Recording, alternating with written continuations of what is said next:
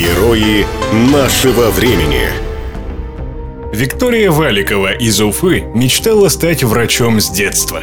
Ее мама, тоже врач, часто брала дочь с собой на работу. Вике нравилось наблюдать, как выздоравливали пациенты. Успешно окончив медицинский факультет, сначала она работала инфекционистом в Уфе, а позднее в Бельгии получила необычную междисциплинарную профессию специалиста по тропической медицине. В 2014 году Вика работала волонтером в Гватемале, а в 2017 вместе с группой волонтеров из России там же открыла первую клинику Health and Help. Благодаря этому 15 тысяч малоимущих жителей окрестных деревень получили бесплатную медицинскую помощь.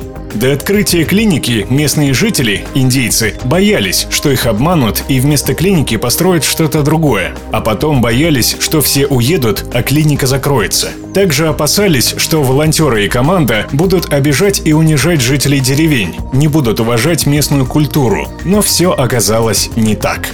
Работа врача-тропиколога в странах с ограниченными ресурсами часто похожа на работу детектива, рассказывает Вика приходится проводить огромный объем диагностики, использовать дедуктивные методы в отсутствии возможности спросить совета. Ты один врач на целый район. Нет лекарств, нет оборудования и лечить часто приходится эмпирически. Но и радость от такой работы совсем другая. Ты живешь в полную силу. Не тело на диване перед телеком, а настоящий человек, живой.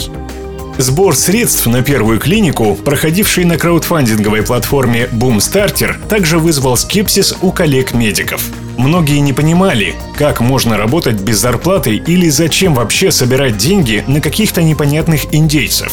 Тем не менее, на первую клинику в Гватемале удалось собрать 1 миллион 300 тысяч рублей, а на вторую клинику, уже в Никарагуа, почти 2 миллиона. Проект расширяется и нуждается в помощи новых волонтеров. Мы ищем рекрутера, администраторов, координаторов, строителей, фотографов, помощников и завхоза. Обращается к неравнодушным людям Виктория Валикова. Но прежде чем ввязываться в любое дело, спросите себя, станет от работы с вами проекту легче, а не тяжелее? Если ответ легче, то ждем.